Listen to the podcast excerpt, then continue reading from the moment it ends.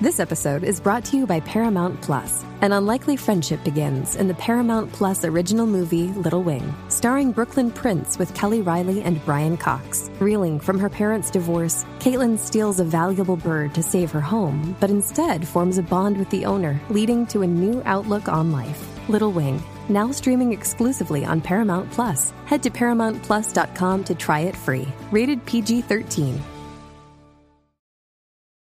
It's only a kick, a jump, a block. It's only a serve. It's only a tackle, a run. It's only for the fans. After all, it's only pressure. You got this. Adidas.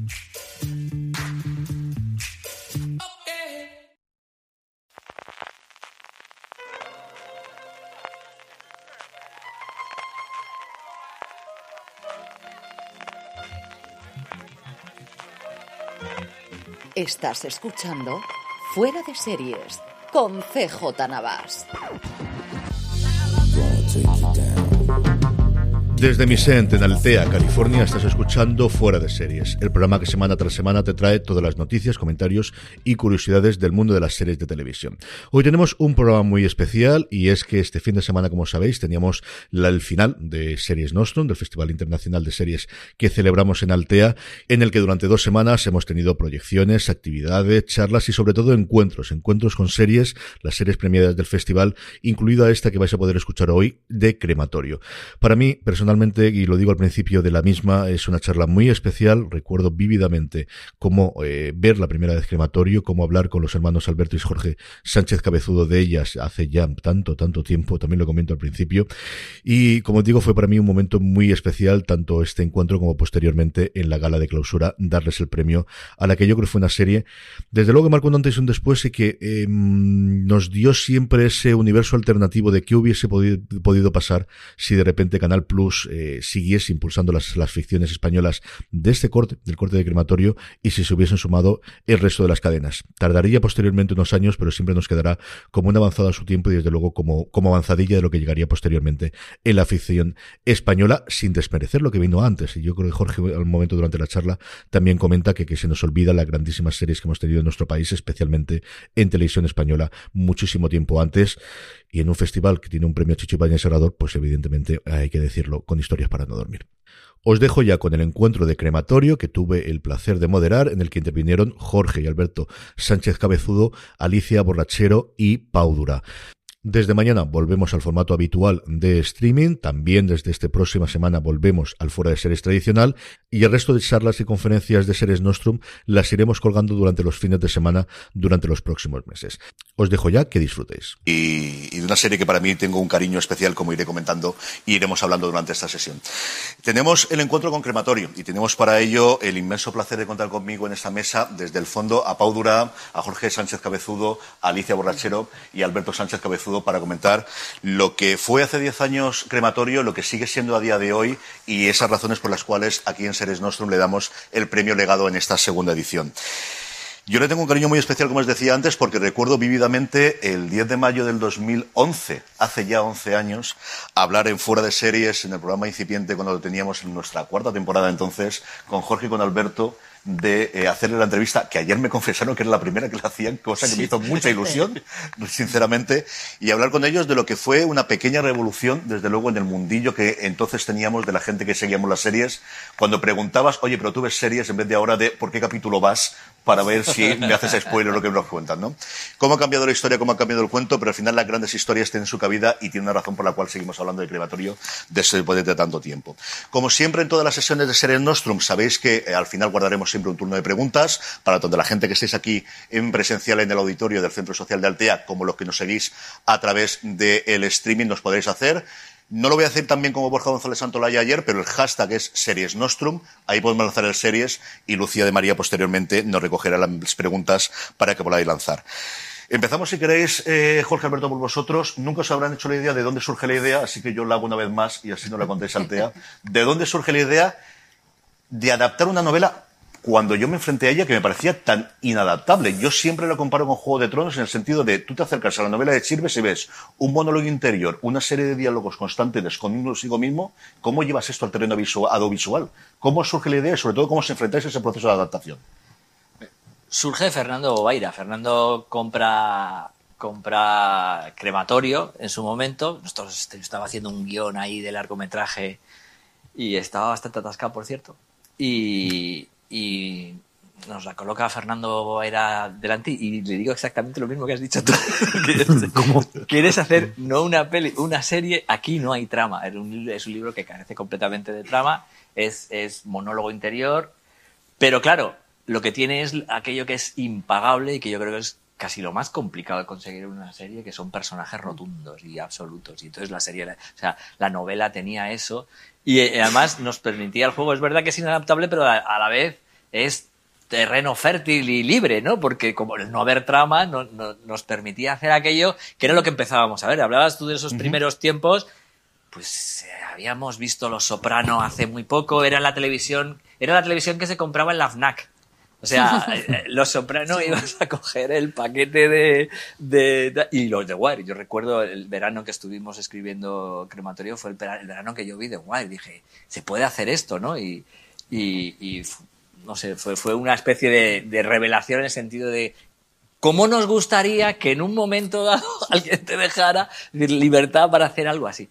Y, y, fue lo que pasó. O sea, en ese momento se dieron las circunstancias milagrosas que en ese momento Canal Plus, eh, que a su vez necesitaba yo creo que también em, generar eh, marca, sello, eh, en un momento complicado, luego acabó vendiéndose y demás, y creo que se, se, dio la circunstancia en la que en la que se apostó por ello todo o sea esto lo dice Miguel Salvat y compañía son fue una inconsciencia total meternos en un terreno donde no, donde no se había aventurado. Que no es verdad que no se hubieran hecho cosas así. Sí, hay una televisión previa, televisión española.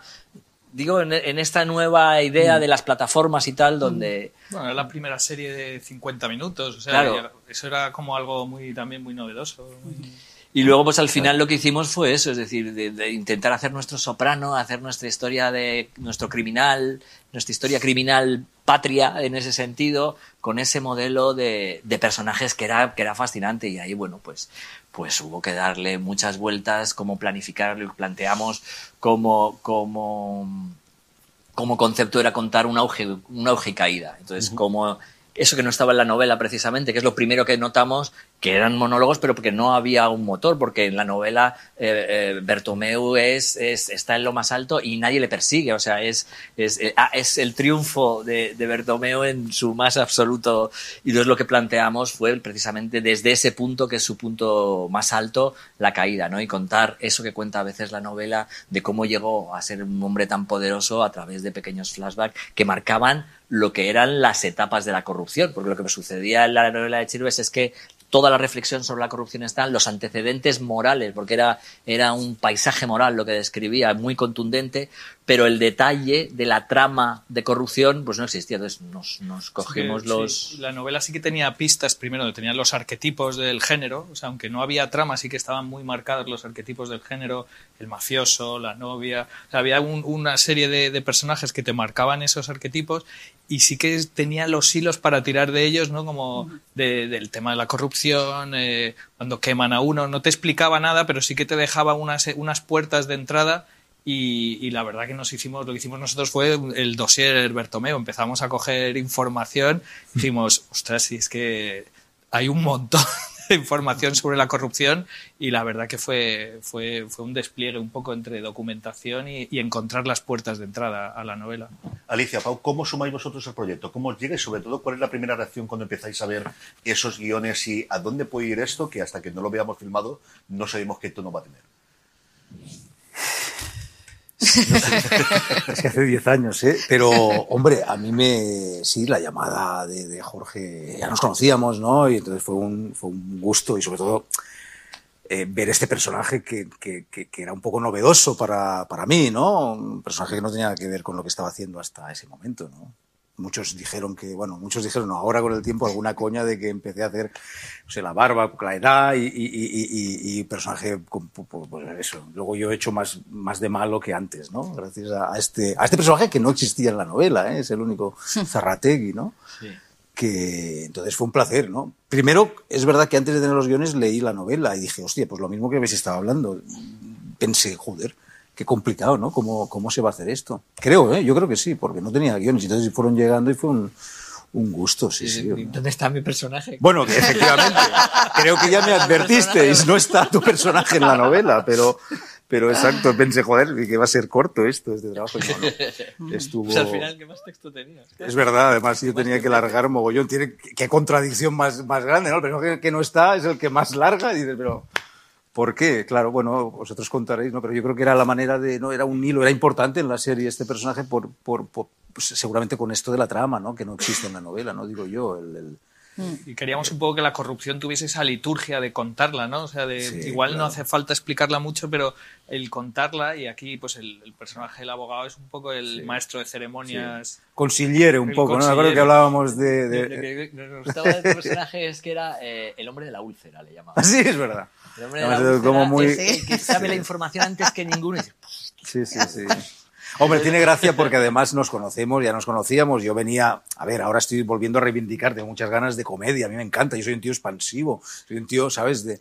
Entonces de repente fue todo lo contrario, me venía Jorge y de, no, no, menos, menos, menos. Y entonces era un, un sufrimiento mío, pero chulo, porque salieron cosas interesantes, y, pero Alicia, ¿cómo fue en tu caso el, irte a este personaje nuevo? Pues para, bueno, para mí fue, ¿cómo lo puedo decir? Más que un regalo. Es decir, fue, yo venía de, una, de un proyecto en el que había puesto muchísimo, eh, precisamente una comedia, eh, después de haber eh, intentado, durante, cuando los tiempos eran como eran, no hacer otro personaje igual, y llegó un personaje muy distinto en comedia que luego no funcionó la serie. Entonces yo estaba muy, estaba muy desencantada, sobre todo con el mundo de la televisión, con la esclavitud, bueno, de lo que en aquella época sobre todo las audiencias, con el, miedo de alguna manera a, meterse en ciertos asuntos, pero hasta desde la comedia, ¿no? Como con esta cosa de, las ataduras, ¿no? Yo estaba, estaba de bajón, vamos. Y en una, en un, una historia, de repente me presentaron a Fernando, que, claro, yo sabía quién, quién era Fernando, obviamente, pero nunca nos lo habían presentado, esto no sé si te lo he contado. Fernando Bobaira. Sí, sí, Fernando Bobaira. Y me preguntaba, ah, hola, ¿qué tal? Y yo, ah, Fernando, y estaba yo ese día. Bien. Ah, bien. Digo, bueno, no, mal. y me dice, que, ¿pero y por qué? ¿Qué pasa? Digo, ¿por qué esto? Porque televisión. Es que empecé. Y luego dije, ¿qué le he dicho a Fernando Bobaira? O sea, ¿qué ha pasado aquí? Y ahí fue la primera vez que oí hablar del proyecto. Y luego, bueno, pues pasó un tiempo, finalmente eh, entré. Y claro, para mí fue, fue. Es que no sé cómo ponerlo en palabras, porque fue un antes y un después. Y, pero aparte ya de personalmente, eh, fue. Mmm, tener la, la, oportunidad de estar haciendo algo que no por ni, ninguno sabíamos, por supuesto, nada, no había nada pretencioso, la primera serie de no sé qué, no, mm. pero sí creo que teníamos todos la sensación de que había algo que se estaba abriendo camino.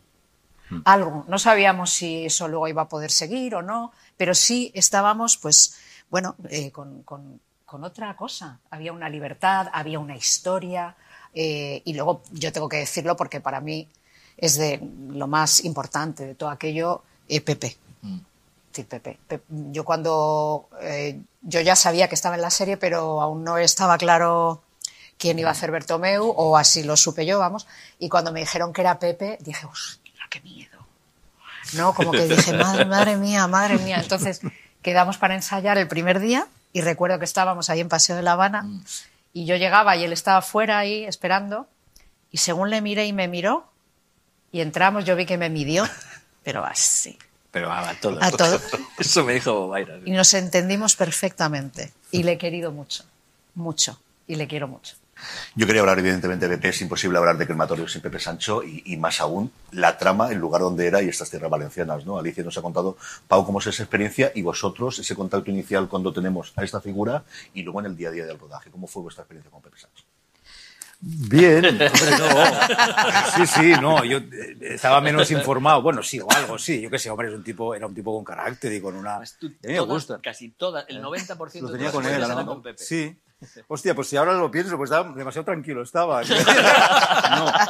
Eh, fue bien, fue bien, realmente sí, menos algún sopapo que me dio un día, un, un grito, pero eso pasa con, en todas las familias, ¿no? Eh, Una cosa que, marcaba, bueno, él- eh, marcaba él- y tal, pero es verdad que, su- no sé, me dio la sensación de que, bueno, sí, que, que dijo, bueno, bien, este chaval puede hacer este personaje, y, eh, nos llevamos bien, me, me oía, que, que había un gran, eh, sí, es verdad, y- y, eh, recuerdo alguna escena, ayer lo hablábamos, ¿no? En el hospital, que decía, hostia, yo tenía una cantidad de texto, y yo, por favor, por favor, que no me trabe mucho, yo qué sé, estas cosas de, ¿no? Que no quiero yo hacerle sufrir a este, al otro compañero, ¿no? Que era, además era él. No, no, fue todo muy, muy suave. Y, y- y- es verdad que lo hemos hablado, es un, era un tipo muy potente como actor, ¿no? Era una, era una máquina, un- una energía, un... Y el personaje es perfecto para él, ¿no? Era, bueno, en fin, contad vosotros, pero sí, sí, mi experiencia fue muy buena con él. ¿eh? Yo tengo una anécdota de él, pero que la diga antes de que se me olvide, que no la he contado nunca, que es, estábamos rodando su muerte. Ah, ya. Tú la sabes. Él muerto. Y entonces era, hospital, era un hospital. Entonces teníamos que rodar. Cuando yo llego, me despido de mi padre, muerto, el tal, y luego Juana, despidiéndose de él. Entonces, Juana y yo llegamos al hospital y nos metemos en unas, como en un, en un box con unas cortinitas, había mucha prisa y tal, todo. Y las dos llorando, metiéndonos de método absolutas, totalmente. Venga, Ali, tú puedes, nos agarrábamos, nos súper metidas y tal. Y entonces, cuando ya me toca rodar, mejor, va, va. Llego, digo, bueno, pues venga, vamos, vamos, acción. Y antes de que, no, pero antes de acción me dice, yo cogiéndole de la mano súper metida y me dice, no te acerques. es que no lo voy a olvidar nunca, no te acerques mucho. Que tú estás muy buena, yo no estoy muerta. Y le digo, pero antes. lo corté, digo, pero tío, llevo dos horas ahí llorando con Juana Costa, pensando en mi vida, en mis abuelos, en mis objetos sensoriales, y ahora llego y me haces esto. Pues ese era Pepe. Era, pues sí, nos gastó muchas de esas. Pepe, Bueno, de, de rodarle un plano medio, salir del coche y salir sin pantalones, eh, yo qué sé, no sé todo. Y era un Pepe muy diferente, nos decían, a- a- al que había conocido mucha gente que Claro. había rodado con él. Es que Pepe estaba también en otro momento de su vida, y más calmado, y yo creo que se acababa de casar con Reyes y tenía... Estaba feliz. Estaba feliz, estaba en otro momento en el que caímos todos en gracia y bueno, a mí me adoptó, vamos, como, como un hijo casi allí. eh. O sea, él lo que entendió muy en ese momento de su carrera había hecho muchas cosas, muchas cosas que le habían colocado en un sitio muy interesante, pero yo, yo creo que él tenía la sensación, había acabado de hacer Tarancón, buscaba un poco ese papel que, digamos, a la edad que él tenía, le colocara en ese, en ese sitio. No es que entendiera que fuera que hacer crematorio, pero él sí tenía la voluntad de, de cargarse con responsabilidad. Como esos jugadores que dicen, "No, este equipo me lo he hecho yo a las espaldas y, y- y esta Champions Y la saco liderar, yo, ¿no? pues, pues Sí, un poco eso. Y, y, y, y Pepe fue así, me pasó lo mismo cuando le conocimos, me lo dijo Fernando Bovaira, me dice, te va a medir. Y digo, efectivamente. Y nos vimos en el hotel, en el Wellington, en, en Velázquez. Y este, tal cual ap- aparecía allí, me, me miró, me escaneó de arriba abajo, me senté allí, aquella conversación fue un poco de, de esgrima y nos caímos genial y a partir de ahí eh, tiramos millas. Y él lo entendió muy bien y ejerció de, y ejercer me gusta a mí mucho también. Yo cargo mucho sobre los, sobre todo los protagonistas, como, Sí. como jefes de departamento. Y acuérdate, en cuanto había algo que tal, le organizaba una cena. Sí, bueno, y- que me lo digan a mí. que- Claro. y acabamos teniendo una cena todos para hablarlo y tal. Y ejerció muy, porque era un gran anfitrión, Pepe. Y entonces, y luego él, claro, él es valenciano, él conoce esto mucho más que nosotros, es decir, que, que mucho de lo que aportó al personaje era de conocimiento de primera mano, de, de los ambientes en los que él se movía y que conocía también y que y, y aportó muchísimo y, y sobre todo le dio esa parte. No, nosotros, que nos decía Fernando Bobaira, decir, "Pero es que vosotros sois muy castellanos. Vosotros sois de Toledo, esto no es muy valenciano. O sea, Sois muy esto- vosotros, sois esto muy no- secos vosotros, esto no, esto no es muy valenciano. Pero... Sí, posiblemente mi personaje fue el menos valenciano que he hecho en mi vida. gracias, gracias, a nosotros, gracias a mí. Gracias a ti. A vosotros, sí, sí, vamos. Pero...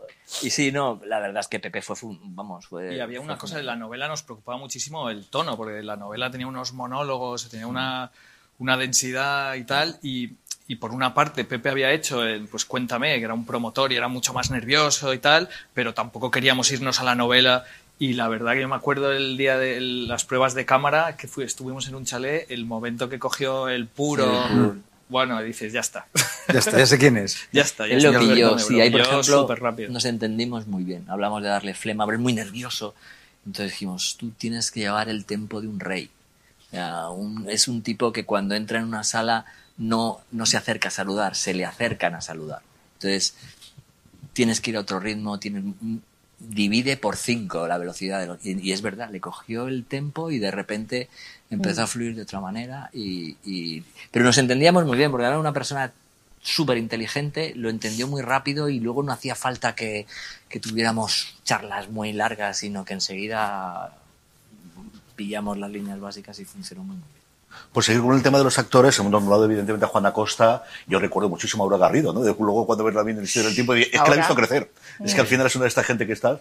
Y yo la sensación que siempre me ha transmitido Alicia es ese buen rollo del equipo que a veces se consigue, a veces no, pero que te marca y que yo creo que el espectador siempre lo nota después cuando lo ve, ¿no? Sí, bueno, claro. Yo creo que, de- que, que también aquí pasó, pues es un poco lo que habéis dicho antes, se dieron una serie de circunstancias que a veces ocurren y a veces no ocurren. Y se dio un poco todo, el, el material, el equipo eh, técnico, el equipo artístico, el- las localizaciones, porque claro, estuvimos rodando en unos sitios, pues es toda esta costa, ¿no? Es que fue, fue maravilloso. Salir de plató, ¿no? ¿Eh? Salir de Claro, plató. un planteamiento más cinematográfico, pero Sí, incluso en era- el tempo, en todo lo que estás contando, la, la dirección, ¿no? No estamos sí. habituados. Ahora sí, ahora las series se cuidan más porque hay más, bueno, eh, hay poca diferencia, lo hemos hablado, entre Mm. pues, hace- haciendo una película o haciendo una serie de las que hacemos ahora, pero entonces no era tan, ¿verdad? No era No, no. tan... El, el- el trabajar tan, tan fino con, con- detalle. con Jorge, sobre todo al detalle, en el- el- el- a los personajes, era una novedad, que solo podías tenerlo cuando Mm. hacías cine y cine con un poco de presupuesto, porque a veces, al cine a veces se va más deprisa incluso. Y, y- y me acuerdo también, eh,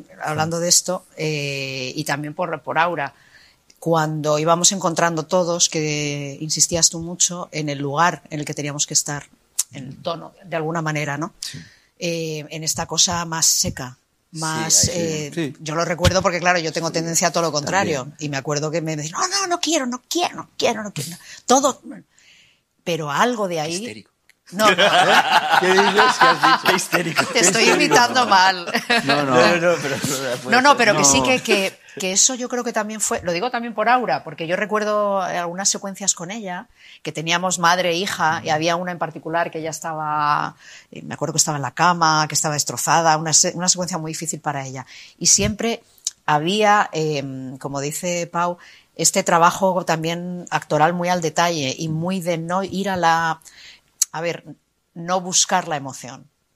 De, ¿vale? de- de tenerla. de tener tenerla- ahí, exacto, había algo como muy, a ver, no quiero llamar así, porque, pero es- me viene la palabra como algo, algo elegante, algo... Sí, huyendo algo- del melodrama, algo- sí, huyendo del, del, del sí, sí, de lo y la serie tenía para tener Sí. mucho de lo contrario, ¿no? Y yo creo que esto, bueno, para mí fue nuevo, desde luego, Bueno, fue, Sí. fue diferente. lo ju- lo jugamos ahí, es decir, siempre pensamos que las emociones, decíamos, es de una serie, luego hay otras, esta concretamente, otras pues lo planteas de otra manera, pero precisamente por lo contundente que era Chirves y, Sí. y cómo planteábamos, siempre decíamos de poner en valor los abrazos no dados, es decir, la tensión de las cosas que no se hacen, la incomunicación de los personajes, Sí. eh, que estás esperando, estás esperando que ese padre y esa hija se abracen y eh, es- esos silencios, jugamos una serie de silencios también Mm. que, que, que creemos que jugaban a favor eh, de la propia historia y sobre todo de lo que, de lo que se estaba contando, ¿no? de, de- de cómo funcionaba aquella, Aquella- familia.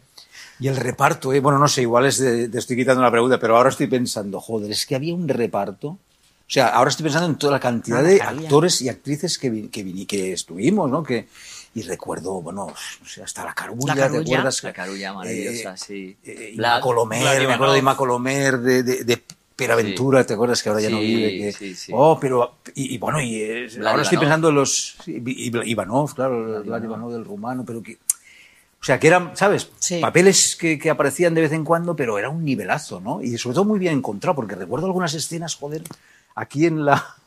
Me acuerdo los de la albufereta, aquí, en, en unos bajos, es que lo sé porque, porque lo tengo presente, no sé por qué, entre Pepe, creo que estaba Morón, Manuel, Manuel. el, el Vicente Romero, ese Vicente personaje, Romero, por yo favor, por sí, allí, sí. o sea, eh, la imagen Verdad. es como personajes muy, muy, muy concretos, no sé, muy potentes, ¿sabes?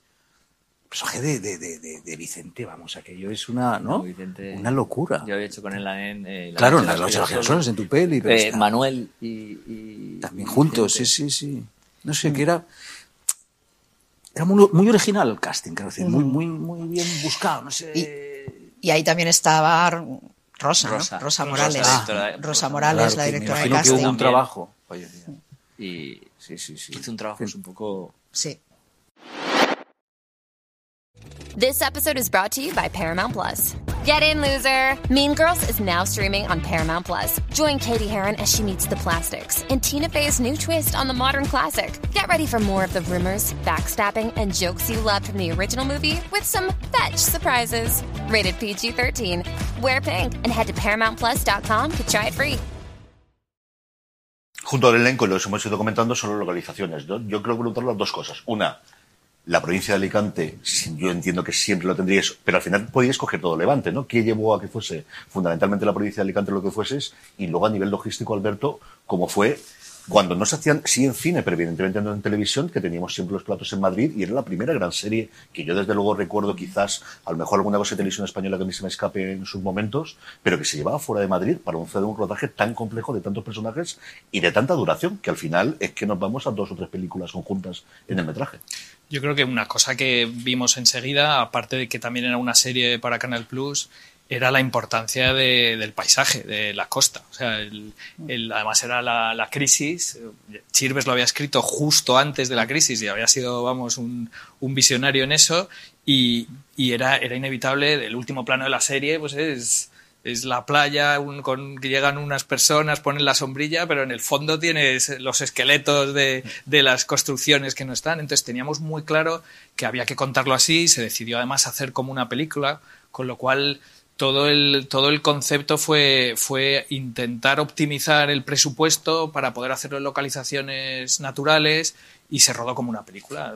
Íbamos decorado por decorado para, para poder eh, optimizar y, entonces eh, hubo un grandísimo trabajo de, de localizar. Luego estaba la Ciudad de la Luz, que, estuvimos allí y se dieron todas las circunstancias para que, para que pudiésemos sacar el máximo de toda la zona. Luego, en cuanto empezamos a ver pues, las imágenes de la albufereta, eh, creo que había una parte del paisaje eh, tanto natural como, como construido que tenía que ser un poco icono de la, de la serie. ¿Cómo fue para vosotros como actores salir tanto de Madrid y tener esa tournée, ¿no? al final por toda la costa levantina y, y ir incorporando todos los días y rodar escenas tan distintas ¿no? de, de un día para otro? Bueno, mm, para mí fue una fiesta. O sea, yo- Para una- producción menos, Bueno, pero- para mí fue una fiesta. Yo me fui de vacaciones, me venían a ver de vez en cuando.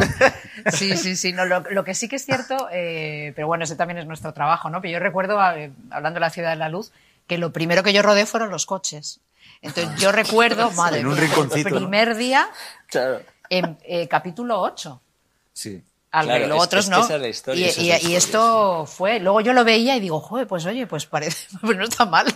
Pero, pero sí que esto, claro, yo, yo sí sentí ahí eh, como que te tenías que preparar como para una película, claro. El tener todo clarísimo, lo más claro posible, porque íbamos por decorados, pero fue muy lindo. Fue un poco como una gira de teatro para mí, ¿no? Y que, que vas haciendo familia y estuvo muy bien. estuvo muy bien. Ya, Ten en cuenta que hacer, perdona, que hacer eso es tener los ocho abiertos.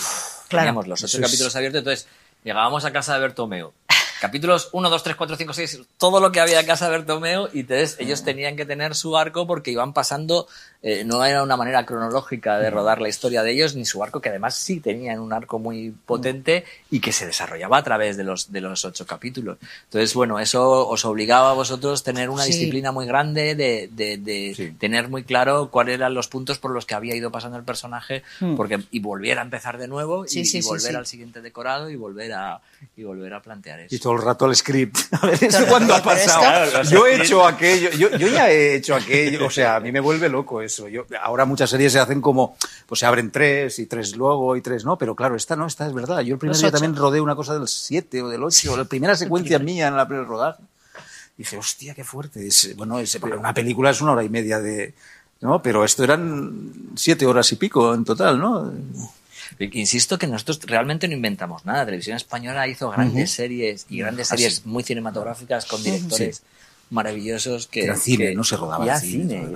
Pero en esta, en este caso lo que se dio es que después de pasar por una etapa de la televisión más industrial que iba a plató, recuperamos aquello porque también la tecnología nos lo permitió. Es decir, eh, utilizamos las primeras cámaras digitales que ya empezaban a equiparar el cine con cómo se rodaba. Ya todos grabábamos. Ya, ya, Se ya- rodaba. ya no rodaban unos, o no rodábamos todo- cuando hacíamos cine y digital, grabábamos, sino que las primeras Red One que nos dieron una guerra que te mueres, porque eran cámaras ciegas. O sea, llevar el foco de aquello era terrible.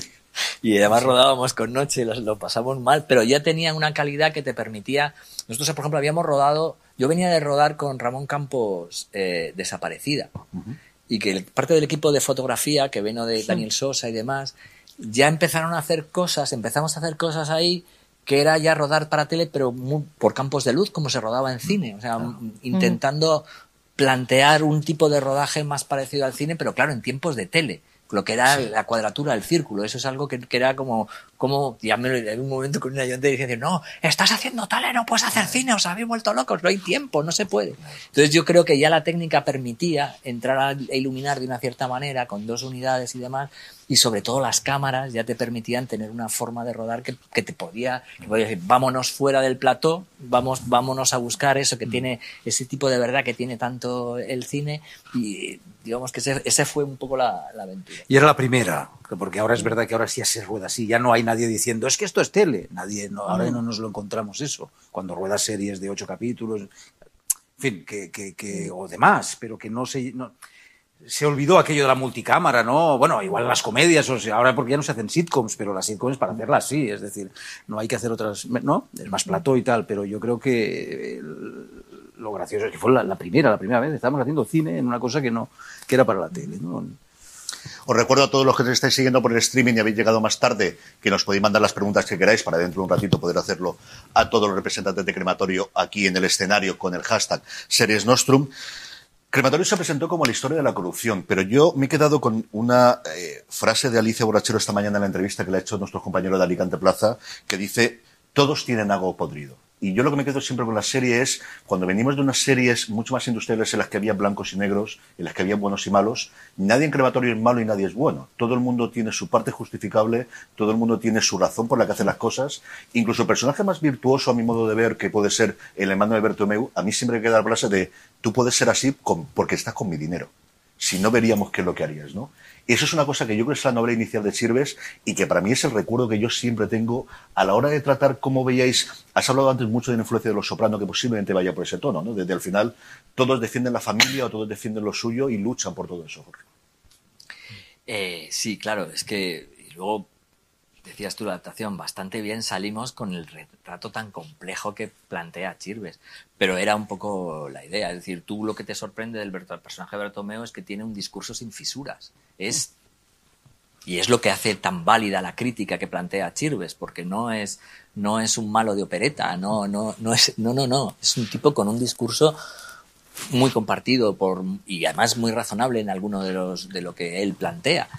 Y eso eso es por eso digo que lo más valioso de lo que nos plan- planteaba Chirves era el retrato de personajes y es donde intentamos que a la hora de adaptarlo eh, y luego que todos los personajes además cuando, cuando les planteas, por ejemplo, eh, el talón de Aquiles era su nieta, el de Bertomeo, entonces eso lo hace que enseguida resulte entrañable, ¿no? Todos los personajes tienen, tienen, incluso el personaje de Alicia, que es como el, el personaje que es como más eh, el rebelde, se supone que es la hija, al final está comiendo también de eso, es decir, planteaba un- una trampa en la que están todos metidos, en, cual, en la que todos quieren defender su discurso, pero del, del que todos al final son, son partícipes, un poco extendiéndonos a, a todos, incluso aunque lo miremos con cierta crítica. ¿no? Yo creo que la novela, además de Chirves, tenía ese ajuste de cuentas generacional, ¿no? De cómo cogimos este país y lo que podíamos haber hecho, pero que en el fondo todos fuimos un poco partícipes de, de, de este retrato un poco de, de corrupción, ¿no? Hay, hay partes también en la novela y en la serie como todos hemos comido de esto, ¿no? Entonces, yo creo que ahí se repartía mucho el está el, el, corruptor, pero todos hemos mirado un poco para otro lado y todos hemos participado un poco de, de, de, cómo se ha construido esto, ¿no? Porque en el fondo todos comíamos de ello. Y yo creo que esa visión que estaba muy en el libro, eh, sí. sí que éramos muy conscientes cuando hicimos la serie de, de plasmarlo de alguna manera. Es algo de un personaje Alicia de alguien que rechaza de alguna forma lo que hace su padre, pero poco a poco le obligan a entrar dentro y al final queda como la heredera, ¿no? Y es quizás el personaje que tenemos con un arco más claro que tenemos en toda la serie. Yo, sí, yo lo que, lo que traté de, de trabajar es que ella en el fondo eh, estaba rebelada contra sí misma, porque ella sabía que era igual que su padre. Entonces yo creo que era una, una lucha, esto también era, ella era artista, eh, eh, estaba muy metida en el mundo del arte, nada que ver con mi padre, eh, eh, esta relación ¿no? que tenía con él, pero en el fondo la semilla, esto que te decía de que todos tenemos algo, yo creo que la semilla de, del padre, o sea, que no era contra el padre realmente, sino que era contra ella, ella misma, y al final se va revelando según va pasando que es igual, que en cuanto la tiene que vivir y tiene que moverse por el instinto puro, es hija de su padre. Y es lo que hace. Y no sé qué habría pasado, ¿no? Pero si siguiera, seguramente habría seguido los pasos de su padre. Hablaremos de eso después, sí. yo ese momento de la escena final de ya se ha convertido en Bertomeu. O sea, Bertomeu sí. ya es ella. Zarrategui yo recuerdo el personaje de lo tiene todo controlado. Empieza el primer episodio, está todo controlado y luego empiezas a ver de este pelo ya se le está yendo, ya empieza a sudar un poco, ese movimiento es una cosa que a mí me encantó y sabiendo cómo se rodó, ¿cómo puedes entrar en eso? De, de, ahora, ¿en qué nivel de hastío estoy? ¿En qué nivel de se nos va todo al carajo? ¿Se nos va? ¿Qué día tocó ahí? Yo no recuerdo porque eh, es verdad que pues volvería loco al script y eh, vuelvo a insistir porque es que rodarla toda, todo este viaje. Pero no, fue placentero, no sé, personaje interesante, es verdad. El, el, hay, hay, un momento cuando, cuando Mónica paga la fianza, que estás en el coche y dices, vale, ¿Te imaginas el esfuerzo yo, con, como soy, para hacer no eso tan pequeñito? No, pero no, pasa nada. O sea, como, eh, no pasa nada. No pasa nada. Sí, sí, sí. Ahora coges un tren, te vuelves. Es verdad, es verdad, es verdad. Es que mira, tengo ganas de volverla a ver. Voy a verla. Está, está por ahí, no se ve. Sí, pues, a mí me ha pasado, a mí me ha pasado volver a verla porque es cierto que he visto algún episodio posteriormente o alguna vez que hemos tenido algún acto en la universidad, hemos puesto algunos episodios. Y otra cosa que quería preguntar es la sintonía, porque claro, ah, es que es lo que yo al principio no lo tienes. Y yo creo que era esa parte de, y entramos en situación, de, de encontrar la canción que la había hecho en su momento con Halliday, pero esta versión distintas. ¿Cómo surgió la idea de, de utilizar la pues, sintonía y tener la canción tan larga? Ahí el mérito absoluto es de Fernando Bobaira. Porque barajamos otros. Barajamos otros. Había otra de Bumburi que nos gustaba mucho. Sí. Y, y, salió esta, y la verdad que. Por letra había otras que nos podían funcionar. Sí. Y esto fue muy empeño de Fernando que cuando se hacían cabeceras, ¿no? Porque yo creo sí, que sí, sí, hicimos una cabecera, que no sé, la serie ya todo va y sí, sí, sí, hicimos una cabecera además muy cabecera, medida y fue, esto, los... eso fue Fernando Bobaira, la verdad, ese ese arranque habíamos valorado varias músicas, hablamos, pero esa decisión final la tomó Fernando. Y con un montaje muy visual de vamos a presentar todo, ¿no? Vamos a presentar la destrucción de los edificios, yo creo que recuerda a todo el mundo, desde qué tendría que pasar para que ese edificio lo destruyeran. ¿Teníais claro de principio que iba a ser esa idea de hacer ese montaje de minuto y medio? Eh, sí, teníamos claro que íbamos a hacer una cabecera. Yo creo que ahí fue el momento de True Blood también, True Blood. que tenía una cabecera sí, muy así y, y, creo que tiramos por esa, por esa vía con, con la temática de la serie y, y, y yo creo que, que, creo que lo hizo User. User. Y, y, la verdad estuvo Juan Moreno bastante pendiente también de la cabecera y funcionó muy bien. Teníamos, sí, era el momento de las grandes cabeceras de HBO también y, y fue, fue, lo pasamos bien, la verdad. Que sí, las cabeceras de HBO eran un, sí, sí. eran un acontecimiento. Qué pena, ahora está en la tele, en las, saltar intro. Dices el curro que han tenido, ¿no? Los que han, no, habéis hablado de quién lo hizo ahora, es saltar obras, intro. Obras de arte. Sí, o sea, sí, muy chulas. A mí me queda una preguntita más, así que todos aquellos que tengáis, tanto en la sala como en el streaming, las preguntas que queráis, ir preparándolas al inicio adelantado. Y yo creo que es lo que llevamos hablando desde hace 10 años, ¿no? Esa segunda temporada, esa posibilidad, cuando ya, ya no existen miniseries, todo es ya veremos con los reencuentros. ¿Qué llegó a hacerse y qué, qué necesitaríais a día de hoy para lanzaros adelante, hacer algo de continuación en este tono o, con, o algo similar al crematorio? Se planteó una segunda temporada, estaba sobre la mesa Solo la idea, no, tra- no trabajamos no, no nada. trabajamos y bueno, no creo, no sé, lo habl- lo hablamos con Fernando, no creo, no sé si llegó a la mesa de Canal Plus. Pero una segunda temporada, es que acordémonos que esto se rueda en 2000, en 2010, hacemos la adaptación en 2009, la novela es de 2008 y no había sucedido la crisis en todo su su devastación. y la segunda temporada que habíamos planteado era Alicia y, y, Juan. y Juana eh, a los mandos de una constructora, eh, una inmobiliaria, surfeando en medio de un mundo de hombres en plena crisis. Esa, esa era la idea. Claro que nunca contamos con que no estuviera Pepe. Siempre Claro. pensamos que habría un tutorial, un tutorial en el que les le- iba, iría acompañando a las dos mujeres a lo largo de ese mundo de hombres en, en medio del, de la, la hecatombe, ¿no? Y contaría, contábamos con que Pepe de alguna manera estuviera. Eh, Eso es lo que había encima de la mesa. ¿Recuperar eso ahora? No lo sé. Es que también te digo una cosa cuando... ¿Para qué la vamos a fastidiar? sí, sí, quedó, quedó bien. Vamos ya. Hombre, había, había una que era, eh, que era eh, Zarrategui en el Caribe, ¿no? Con la pasta. Esa te interesa, esa te interesa. Pero os acordáis con toda la pasta. Bueno, no voy a hacer spoiler porque pero, pero la eso- pasta me la llevo yo. Entonces era, hablábamos de, hostia. No, pero en claro, otro tono, ¿no? Una Podría de las tramas es que te habías llevado el dinero, ¿no? Y Sí, que sí, exacto. Claro, en el Caribe, viviendo. Ojito. Una tienda de surf y ya has arreglado está. todas- de todas maneras, ahora, y eso, que bueno, pues no, no, no- dejan de, de- de- No nos permiten que deje estar de actualidad, de alguna manera. Pero es verdad que, por ejemplo, ahora. Ahora volver a intentar hacer algo así ya pasaríamos sobre cosas como Succession, por ejemplo, que es decir, es otro momento. Yo creo que también eh, fue lo que fue porque fue en el momento que fue, contó lo que contó y, y- y todos sabemos que, que, que alguna serie tenga éxito o no, o se recuerde o no, es una cuestión de oportunidad en gran medida. Tú cuentas una, y ahora y si repitiéramos lo mismo, hiciéramos lo mismo, y lo hiciéramos ahora, yo creo que a lo mejor no, Y es que era muy redonda también, era, acababa, o sea, era perfecta, ¿no? Quiero pensar que era como una película que dices, yo no quiero segundas, es esto, ¿no? Bueno, también yo creo que hay algo que quedó, quedó un poco varada allí, como parecía que era el principio de que iban a haber otro tipo de series de 50 minutos, Canal Plus iba a empezar, de repente se paró Y tardó un poco en- y entonces quedó ahí un poco como, como en medio de la nada hasta que ahora, pues bueno, ahora hay series Todo el mundo las hace de buenísimas, 50 minutos, de ¿no? Que 50. esto tardó tanto y costó tanto, ¿no? De, de entender que perfecto. Sí, ¿no? era el momento. era el- O la crisis no, también, o sea. no hubo posibilidad de que Canal Plus planteara una continuidad en eso hasta que llegó Movistar. De hecho, fuimos los primeros en llegar a Movistar y decir, oye, mira. Y los últimos. Y lo- fuimos los últimos en salir. Los primeros Pero sí, sí, eh, pe- pero es verdad que no, no, no se planteó por una por cuestión de bueno, estaba como estaba hasta que hasta que lo compró. Bueno, y como creadores me imagino que vosotros tenéis, ya tenías, coño, vino la zona luego, quiero decir que también lo puede, quiero decir que, que es, es avanzar, volver a los mismos personajes, incluso los actores, ¿no? Cuando dicen, ahora otra, no, nos gusta cambiar, ¿no?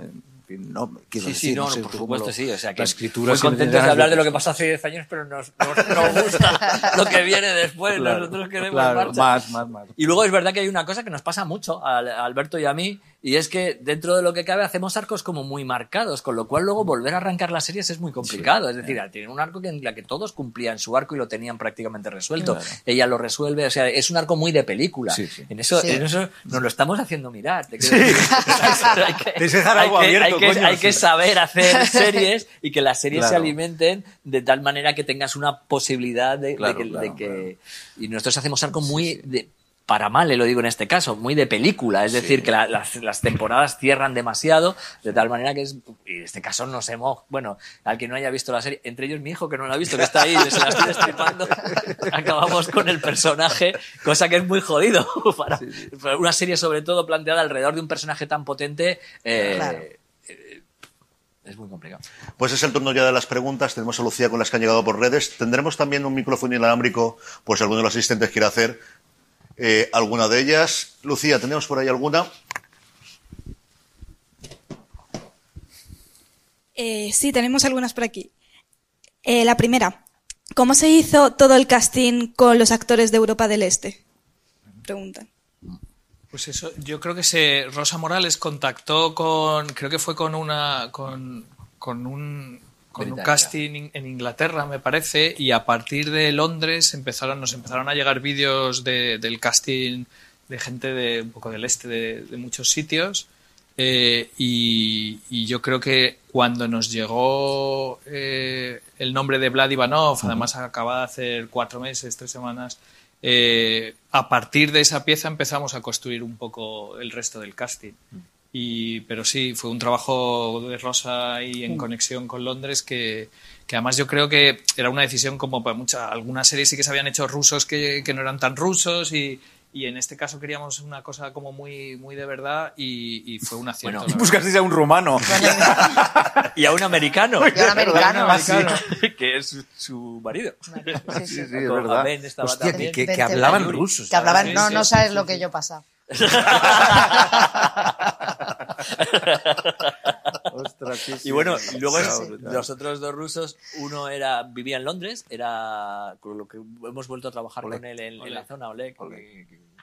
Y el otro era Darko, que fue un, es un encanto que acabó en la casa de papel, el personaje, ¿cómo, cómo se llama en la, en la casa de papel? Bueno, eh, Darko Peric, y, y que hacía un papel del dueño del y la verdad es que todos juntos era, eran un eran simpáticos, simpáticos.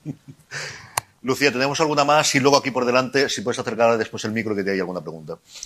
Sí, nos preguntan, ¿cuántas veces os han dicho algo parecido a lo que hicisteis en crematorio cambió la forma de hacer series en España? Pues es que hay mucha gente que hace muchas cosas buenas, entonces eso te da un poco de cosas. Nosotros hicimos lo que nos dejaron hacer y nos sentimos muy felices de poderlos hacer porque te dicen, ¿cómo es tu idea soñada de hacer una serie? dijimos así, pues, hazla, joder. Entonces, entonces, digamos que en ese sentido no... Sobre todo, lo que digo, valorando también mucho, yo venía de hacer series con otra, con otra gente, con Ramón y demás, y, la, y había mucha gente con muchas ganas de hacer cosas como las que nos dejaban hacer a nosotros. Así que, en cierto modo, con responsabilidad, porque nos estaban dejando hacer cosas que compañeros de profesión querían hacer y a lo mejor en la televisión en abierto en ese momento no se podía o no se estaban arriesgando a hacer. Y entonces, pues nos sentimos afortunados, básicamente, y con la responsabilidad de decir, ahora no la cagues. O sea, básicamente, básicamente, eh, básicamente eso. Y cuando sucedió, pues no sé, ha venido tanta gente detrás haciendo tantas cosas, incluso gente que podía haberlas hecho y nos tocó hacerlas a nosotros, que pues, hombre, son pues eh, agradecido de haberlas podido hacer y, y- y con ganas de hacer más. Básicamente es eso. es- tampoco te puedes tirar mucho tiempo pensando atrás, porque si no, no haces nada. O sea, o sea, quiero que... This episode is brought to you by Paramount Plus. An unlikely friendship begins in the Paramount Plus original movie Little Wing, starring Brooklyn Prince with Kelly Riley and Brian Cox. Reeling from her parents' divorce, Caitlin steals a valuable bird to save her home, but instead forms a bond with the owner, leading to a new outlook on life. Little Wing, now streaming exclusively on Paramount Plus. Head to ParamountPlus.com to try it free. Rated PG 13. Eh, bueno, me preguntan por aquí, ¿cuál es el recuerdo más bonito con el que os quedáis de crematorio? Alicia, ¿qué ¿Ah, recuerdo sí? El recuerdo más bonito. El recuerdo más bonito con el que me quedo, jo, es que tengo muchos. Eh, pues mira, eh, hubo un. Al principio del rodaje, es un poco. Jorge hablaba antes de Pepe cuando no- nos, nos cogía a todos, ¿no? Y a su manera nos, nos iba llevando. Y yo estaba. Yo tenía mucho sentido de la responsabilidad. mm, mucho sentido, mucho trabajo, mucho, estaba un poco tensa. y me acuerdo que, que un día, eh, hablando con Pepe, digo, no, es que claro, es que a ver cómo hago esto, porque quiero, quiero hablar con, con Jorge de este aspecto del personaje, porque yo creo que esto... lo-". Y de repente, me- Jorge, una cena, ¿no te acuerdas? Esta noche. Y yo, pero no digas nada. Todos. Y, y nos sentó. Y empezó, tú niña, ¿qué le quieres decir? Se me olvida, no, es que yo, el personaje. Y nos, el recuerdo que tengo es el recuerdo de haber podido asomarme, a que suene como sea, pero yo lo digo sinceramente, al corazón de Pepe Sancho.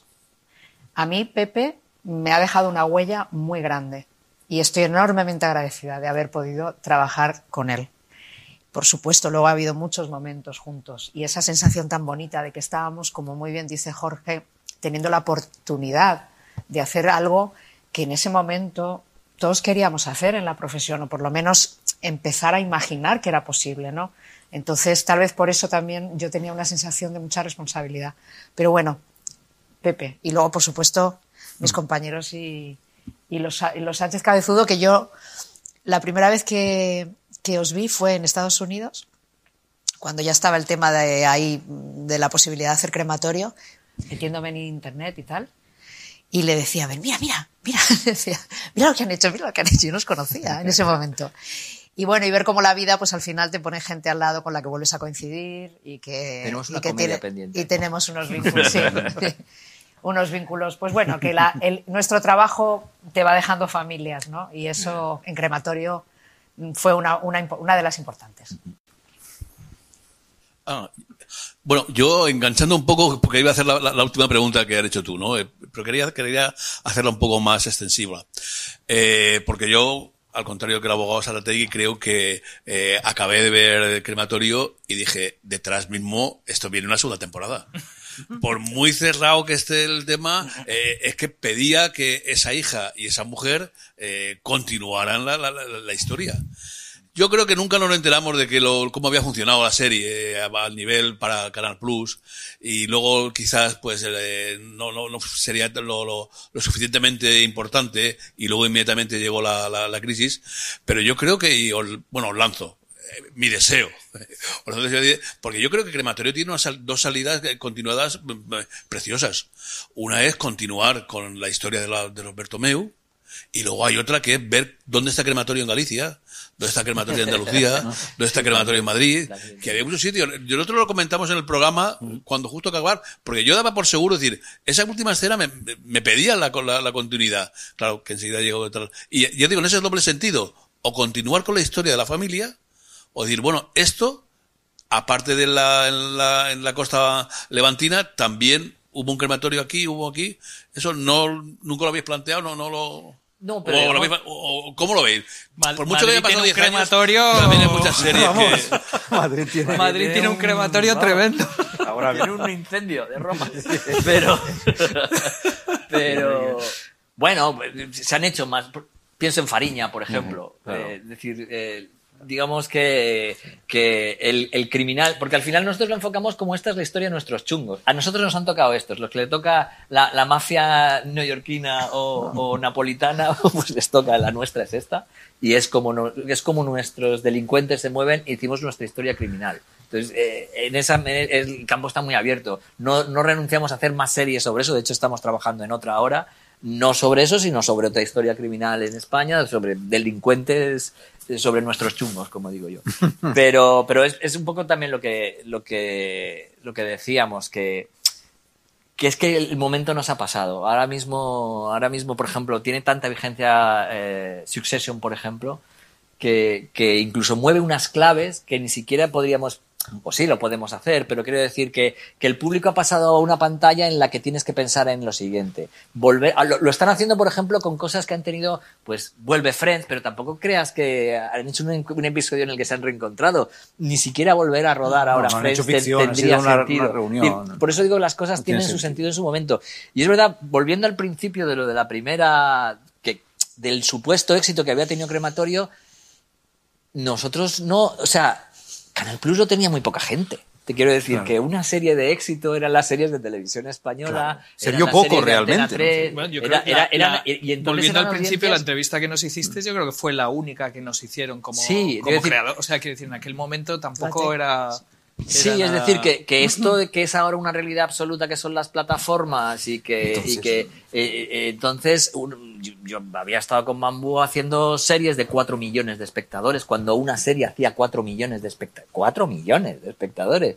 Y esto pues probablemente lo vieron tre- entre 30 y ciento y pico mil, no más, no más. Es decir, que era algo que nos llamó este señor nosotros estamos súper contentos porque habíamos hecho una serie que a nosotros nos gustaba mucho, pero, pero que, que la trascendencia de eso en su momento tal cual a nivel de lo que es público fue muy pequeña. O sea, quizá tiene un sentido ahora que entendemos lo que, han, lo que son las series en plataformas que se mueven en unas cifras Más- similares, más similares a lo que- similares a, a estas. Los abonados, y que- y- ¿no? Claro. pero entonces era muy minoritario. Una serie de un canal de pago, Canal Plus no lo tenía tanta gente. Había un millón de abonados y probablemente esta serie la verían con audiencias comparadas de cuatro millones de espectadores. Que, no, que precisamente lo que nos hacía muy felices era no depender, no tener que hacer cuatro Claro, millones claro. de espectadores. Claro, que, eso, claro. que eso fue el super lujazo. Y por eso nos sentíamos unos auténticos privilegiados, pero que a la vez no se puede tener todo en la vida. No, no fue una, no fue un exitazo. O sea, no fue una serie que, la- que hablaba de ella la gente que la había visto y que tenía Canal Plus y que a lo mejor luego se compró el DVD Mm. y sobre todo fue la, fue, el- fueron los críticos. ¿vale? Es una serie de crítica, o sea, no fue un exitazo como tal. Sí, desde luego la profesión fue el, el- el- el arranque de lo que luego nos tardó cuatro años. Tuvimos una arrancada de y ahora, y lo hemos comentado, de y ahora viene todo lo demás, y es cierto que por la crisis, las autonómicas nunca llegaron a entrar tampoco, Canal Plus tampoco forzó, y nos tardó quizás cinco años en llegarnos lo que estábamos viendo la revol- revolución en Estados Unidos. Ha sido un inmenso placer compartir un ratito con, la, con todos vosotros, con Pau Dura, con Jorge Sánchez Cabezudo, con Alicia Borrachero y con Alberto Sánchez Cabezudo. Volvemos esta tarde, como sabéis, a partir de las 5 de la tarde tendremos el eh, encuentro con HIT, el premio Repercusión Mediática este año en el festival. Contamos con eh, su creador, Joaquín Oristrel, con su protagonista, Daniel Grau, y con Mar Díaz, la productora ejecutiva de Radio Televisión Española, moderados por Conche Cascajosa, que los tenemos ya aquí. Y como sabéis, a partir de las siete y media, la gala de clausura con el resto de la entrega de premios. Mil gracias a todos por haber estado aquí. Gracias a todos los que habéis acudido, a los que nos habéis seguido a través del streaming. Y nos vemos luego a partir de las 5 de la tarde. Gracias.